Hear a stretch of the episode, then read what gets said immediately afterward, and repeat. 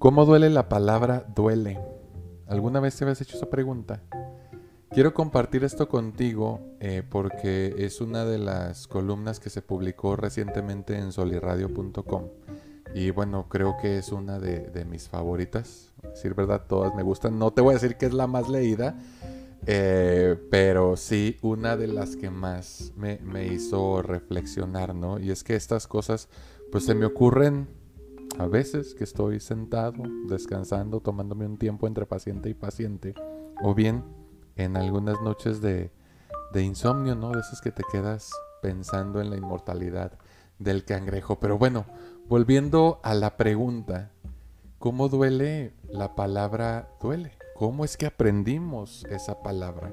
Y estoy seguro que en el caso de la mayoría de nosotros, nos la transmitió alguien que en su momento estuvo en una situación muy parecida a la nuestra, es decir, alguien que fue niño como nosotros. Y seguramente esa persona tu papá, tu mamá, tu abuelita, tu tío, tu tía, intuyó que algo te dolía al escuchar tu llanto y después de varias preguntas pues dio en el clavo, ¿no? Los médicos a lo mejor tienen más herramientas, ellos pueden inferir mediante exploración física o algún otro de sus métodos la causa del dolor. Sin embargo, aunque la mayoría de las personas hemos sentido dolor, nadie lo siente igual. Aunque a dos personas les duela la rodilla, a una le duele diferente, pues a otra le va a doler muy distinto. Nadie experimenta el dolor de la misma forma. Hay algunos que son muy tolerantes y hay algunos que apenas nos pellizcan y ya nos estamos este, retorciendo en el suelo. Bien, lo que me interesa aquí es el fenómeno psicológico del lenguaje y la relación que guarda con la experiencia, porque no hay nada más personal que la experiencia y tampoco hay nada más social que el lenguaje. Pero me pregunto yo, ¿por qué dos aspectos de naturaleza tan distinta logran integrarse con aparente armonía? la verdad es que no tengo idea. Lo que creo que es real es que sucede, independientemente de que no podamos explicarlo del todo. Y bueno, no necesito creerlo, simplemente sucede, ¿no?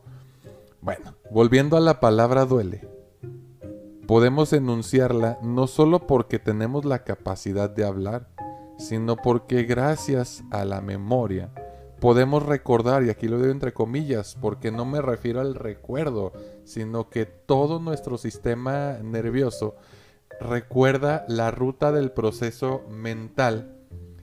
Eh, y es que existió un hecho en nuestra experiencia que se asoció con una palabra del lenguaje que hablaban las personas que nos criaron y desde ese momento esa asociación entre un hecho y una palabra se ha mantenido vigente toda nuestra vida y sobre todo dinámica en el sentido de que la mente es un proceso, la mente no es una cosa, repito, es un proceso.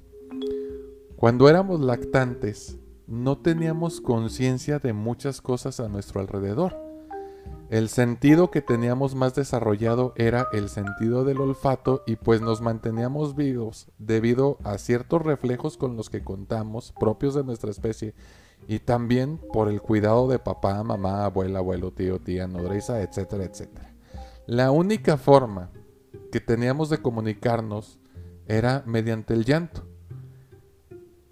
y la probabilidad de que nos respondieran dependía de muchas cosas, entre ellas pues el umbral sensoperceptual, las capacidades físicas, entre otras cosas de quien nos estuviera cuidando. Y pues era un modo de comunicación muy básico y no muy eficiente, pero sin embargo funcionaba. ¿Cómo le hacía entonces nuestra mamá, nuestro papá, nuestra abuela, nuestro abuelo, nuestra tía, quien nos estuviera cuidando para calmar ese dolor que pudimos llegar a sentir si no éramos capaces de comunicarlo mediante un lenguaje desarrollado. Bueno, pues ¿qué crees? La respuesta está en la experiencia. Nuestro cuidador o cuidadora ensayaba y cometía errores, o bien podía aguzar el oído, ¿no? Ya ven que dicen que luego este, las mamás reconocen por qué está llorando su hijo o su hija. ¿Sí? Eso es experiencia. Y también eh, en la ayuda profesional, pues en la mayoría de los casos nos llevaban al médico, ¿no? Y Cuando nos llevaban al médico, pues él o ella realizaba una exploración física o la auscultación y con base en esa formación y experiencia, ese médico, hombre o mujer, pues prescribir un tratamiento que en la mayoría de los casos resolvía el problema. Y bueno, aquí un paréntesis, pues lo sigue haciendo, así que ante situaciones como estas, lleven a sus hijos al pediatra. Evítese la fatiga de andar buscando primero otros remedios y vaya directamente con el que tiene más probabilidades de solucionarle el problema, ¿no? A ver, pero volviendo al asunto de la palabra duele, ¿recuerdas tú cuándo fue la primera vez que pronunciaste por primera vez esa palabra? Ahí redundé, ¿verdad? pues bueno, se me ocurre que seguramente te caíste intentando dar un paso más mientras apenas estabas aprendiendo a caminar sin ayuda de nadie. Es decir, que dabas tus pasitos solo. Seguramente ese impacto, esa caída debió ser dura y pudiste haberte asustado y lloraste. Después te ayudaron a incorporarte, te sentaron en su regazo, te desahogaste y te consolaron. Luego señalaste tu rodilla y cuando destaparon el área, te levantaron el pantaloncito para observar y te tocaron, a lo mejor sentiste algo más intenso y lloraste más.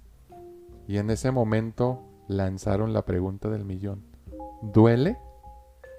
Y probablemente tú intentaste emular, dado que todavía no poseías la capacidad al 100, esa palabra que escuchaste y dijiste a lo mejor, lele. Ahí es cuando sucedió la magia. Tu mente asoció esa experiencia personal de la caída y del dolor con una palabra que corresponde a un fenómeno social, como ya lo dije hace ratito, al lenguaje. Conociste la palabra duele y desde entonces, ¿qué crees? Cada sensación parecida es denominada automáticamente de esa forma.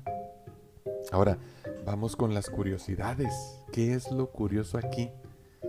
Que la palabra no sustituye al hecho, es solamente una aproximación. Otra es que la palabra tampoco es el concepto en sí mismo, pero curiosamente el concepto se construye con imágenes y con palabras. Pero algo todavía más curioso es que aunque la palabra no sustituye al hecho, esta puede evocar no únicamente el concepto en tu mente, sino sensaciones en tu cuerpo. Esas veces que te acuerdas y hasta te duele, ¿no? Y sabes todavía que es más curioso que la persona de quien escuchamos por primera vez la palabra duele pasó por una situación muy similar a la nuestra. O sea, alguien infirió un hecho, enunció una palabra y el lenguaje nos prestó un concepto. Pero realmente nadie conoce la sensación del dolor de otra persona en carne propia. Solo tú mismo o tú misma sabes cómo te duele la pierna, la espalda o el alma. Pregunto, al hablar de dolor, ¿estaremos hablando del mismo? Definitivamente no. Jamás nos entenderemos del todo. Solamente podremos aproximarnos lo suficiente. Entonces, visita a tu especialista más cercano. Yo estoy seguro que él o ella podrá aproximarse lo suficiente para comprenderte. ¿Sale? Soy Alejandro Monreal, psicólogo y psicoterapeuta. Sígueme en mis redes sociales y comparte tus ideas conmigo. Búscame en Instagram, Twitter y TikTok como arroba psicomonreal, todo pegado, Monreal con una R. Conecta con nuestro equipo de profesionales en acompañamiento emocional en Instagram y Facebook como arroba believingmx. Comienza ya a darle un giro a tu vida. Envíanos un mensaje por WhatsApp al 87 12 30 96 82. Repito, 87 12 30 96 82. Y si no eres de México, no olvides agregar el prefijo más 52.